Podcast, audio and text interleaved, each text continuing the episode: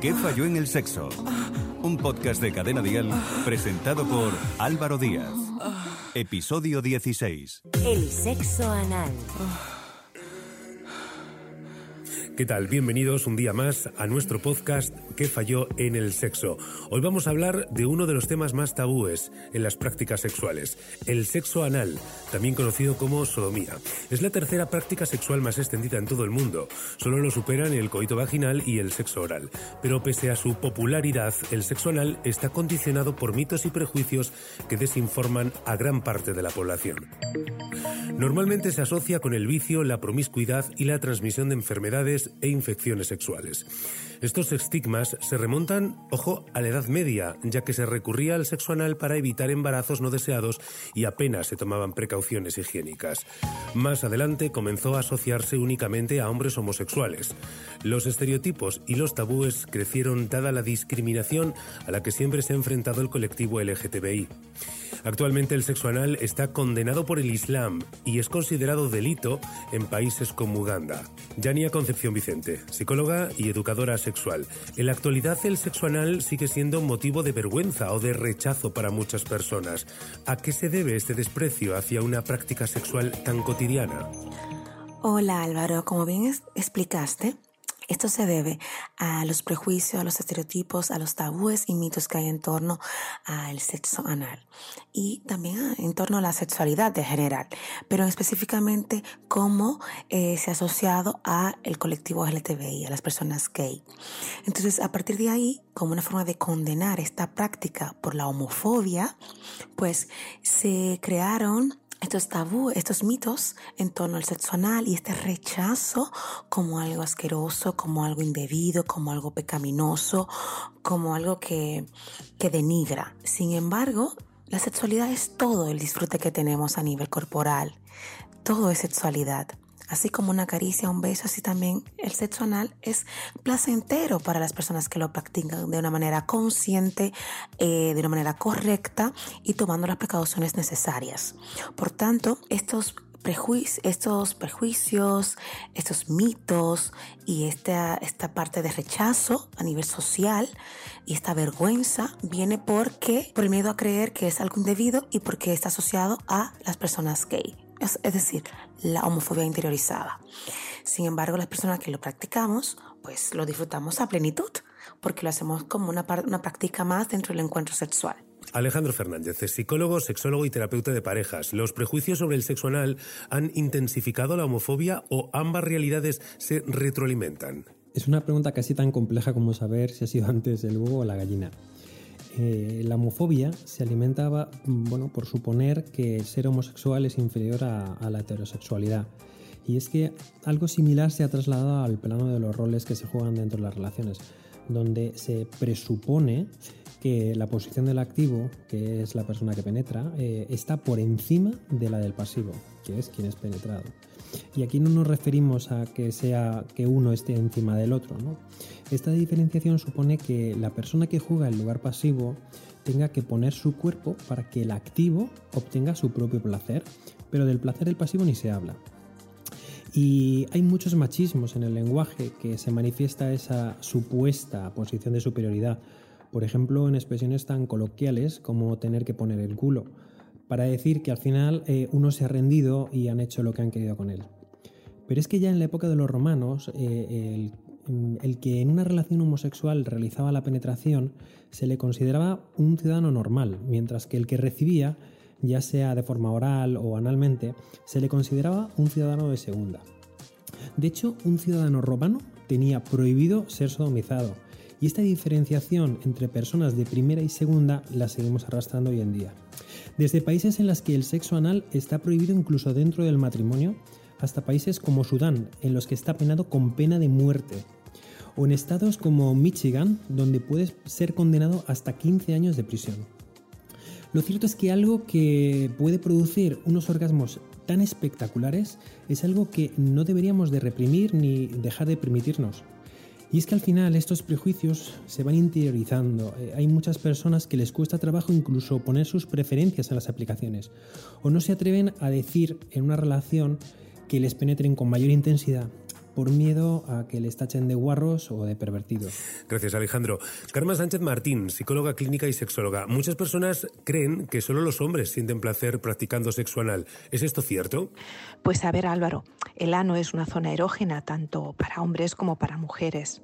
Pero es cierto que para los hombres las prácticas anales les resultan más atractivas que para las mujeres, por la postura en sí y porque el ser, eh, al ser más cerrado el esfínter anal que la vagina les proporciona sensaciones más intensas. Hay que reconocer que el temor a sentir dolor les puede persuadir a muchas mujeres de practicar el coito anal, aunque su pareja se lo proponga. También ocurre que muchas mujeres sienten más placer con caricias en la zona anal y perineal que con la penetración en sí. Por eso es importante, además de una buena dilatación, el darse tiempo y estimular a la vez otras zonas, como por ejemplo el clítoris, ¿no? mientras se practica la penetración anal. A ver, y de todas maneras, cuando algunos hombres me comentan que qué pueden hacer para convencer a su chica para que se deje penetrar analmente, yo siempre tengo la misma respuesta. Déjate que ella te penetre con un dildo o vibrador anal primero y cuando vea que a ti no te produce dolor ni malestar, ella seguramente también querrá probarlo. ¿Qué falló en el sexo? Un podcast de Cadena Dial presentado por Álvaro Díaz. El recto es muy sensible y debe manipularse con cuidado, ya que está rodeado de cientos de terminaciones nerviosas. Al tratarse de una zona tan delicada, es aconsejable estimularla de forma progresiva antes de la penetración. La masturbación anal puede realizarse con los dedos, con la boca o con ayuda de juguetes sexuales. Alejandro, ¿qué beneficios tiene la estimulación anal en las parejas que nunca lo han experimentado? Para que se pueda realizar este tipo de prácticas es indudable que tiene que haber muy buena comunicación. Y esto siempre va a favorecer a la intimidad de las parejas. Al final ten en cuenta que estamos realizando una práctica en la que podemos ser muy vulnerables y que un movimiento en falso podría hacernos mucho daño. Por eso es importante el poder confiar en la otra persona y de esta forma ganamos en esta intimidad pero además es que ampliamos nuestro repertorio de conductas, ¿no? Es importante el hecho de plantear nuevas posibilidades para evitar toda la monotonía en las relaciones. Y es más, eh, poder estimular toda esta zona de los glúteos, el perineo y el ano puede ser muy agradable, no solo mediante la penetración, sino también con caricias o con lametones o pequeños mordiscos. Y sin lugar a dudas yo creo que la más evidente ¿no? es el, que no existe el riesgo de embarazo es imposible quedarse embarazado a través del ano. Pero hay que tener también mucho cuidado porque siempre va a existir el riesgo de las ITS. Y lógicamente va a ser muy placentero, es decir, la estimulación anal para aquellas personas que tengan pene y que les estimule directamente la próstata van a tener unos orgasmos muy intensos, pero las personas con vulva que reciban este tipo de estimulación pues también tienen muchísimos nervios eh, en el entorno del ano y también van a tener unos orgasmos de muchísima mayor intensidad. Gracias, Alejandro. Karma, eh, ¿cuáles son los errores más frecuentes en la masturbación anal? ¿Qué consecuencias pueden tener? Pues como he comentado antes, sobre todo querer ir rápido o no haberlo comentado lo suficiente.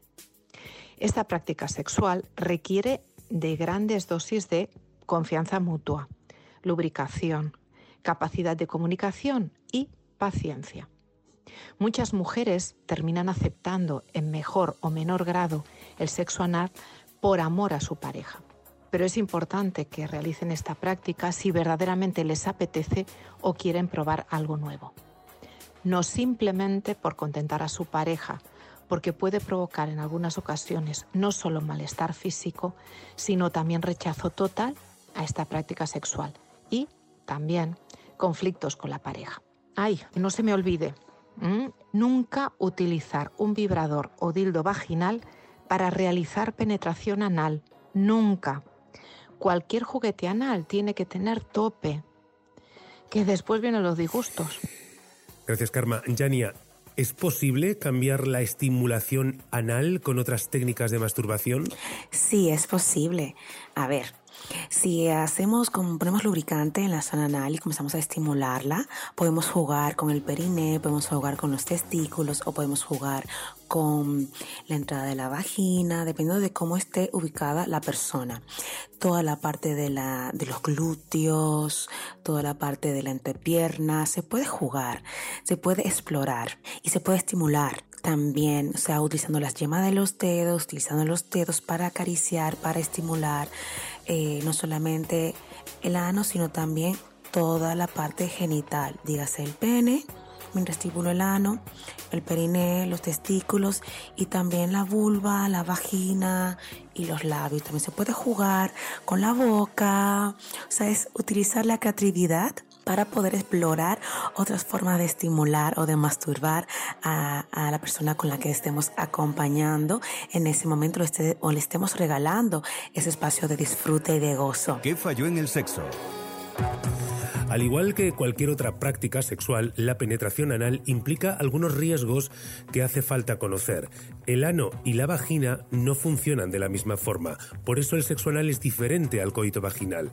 El primer paso es la estimulación y la lubricación para evitar dolores, lesiones o desgarros. También es importante controlar la fuerza y la intensidad por este mismo motivo. Aunque no exista riesgo de embarazo, es necesario usar protección, ya que hay más posibilidades de contraer infecciones de transmisión sexual que mediante el sexo vaginal. Karma, ¿por qué es mayor el riesgo de contraer ITS mediante el sexo anal que con la penetración vaginal? A ver, lo que está claro y hay que reconocer es que el recto no está diseñado para la práctica del sexo y por ello, pues la mucosa anal es más delicada que la vaginal. Durante la práctica se producen pequeñas heridas que son una puerta abierta para que se cuelen bacterias y virus en nuestros organismos. También, otro aspecto importante, después de practicar una penetración anal, o bien se cambia el preservativo o hay que lavar el pene o el juguete sexual siempre antes de realizar una penetración vaginal, ya que las bacterias que viven y son normales en el ano, en la vagina pueden provocar infecciones. Jania, ¿existen otros riesgos derivados del sexo anal? Aparte de las infecciones de transmisión sexual ya conocidas, también es importante tener en cuenta que si no utilizamos preservativos y no utilizamos lubricantes suficiente, podemos también tener irritaciones, también podemos tener eh, heridas y esto puede generar dolor, puede generar incomodidad y puede aumentar el riesgo de contraer alguna infección de transmisión sexual. Por tanto, es importante eh, utilizar el preservativo, utilizar lubricante, estimular bien el área y tener cuidado a la hora de penetrar o de jugar en el área del anal. Entonces esas son mis recomendaciones. Y Alejandro, algunas parejas consideran que no deben usar protección al practicar sexo anal ya que no mantienen relaciones con desconocidos. ¿Deben tomar las mismas precauciones? El sexo anal siempre se ha considerado una práctica de alto riesgo no solo por la posibilidad de contraer una infección de transmisión sexual o de los riesgos explicados por Carmen y Yania. Eh, es que incluso teniendo una extremadísima limpieza siempre pueden quedar restos de heces o de la flora específica del recto, que pueden crear infecciones si estas bacterias entran en contacto con el tracto urinario, por ejemplo, del pene.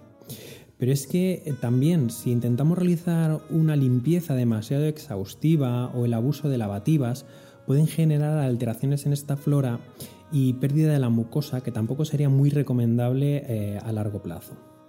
Entre las recomendaciones generales, eh, por supuesto, sería el uso del preservativo o de barreras de látex, que siempre van a ser la mejor opción o lo más recomendable. Y puesto que estamos trabajando con una parte del cuerpo que por sí misma no genera ningún tipo de lubricación, pues el uso de estos mm, preservativos que generalmente van lubricados, pues van a facilitar no solo la penetración, sino también eh, que, la zona no se irrite. Eh, los lubricantes más aconsejables pues siempre van a ser aquellos que sean solubles al agua. Si vamos a utilizar preservativo, no sería aconsejable un, lubricante con base de silicona porque tienden a atacarse y degradaría el preservativo. Eh, también para preparar la zona, pues sería aconsejable poderla dilatar, relajándola pues toda la musculatura para evitar lesiones. Y esto lo podemos hacer ya sea con juguetes, con dedos o con plugs específicos ¿no? que hay de distintos tamaños y que podemos ir aumentando poco a poco según vayamos avanzando en, nuestro aprendizaje. Y sobre todo, eh, tomarse su tiempo, ¿no? No es una práctica que se tenga que hacer deprisa y corriendo, un aquí te pillo, aquí te mato, ¿no? Debes ir despacio, escuchando tu cuerpo y teniendo muchísima comunicación con la persona con la que te compartes.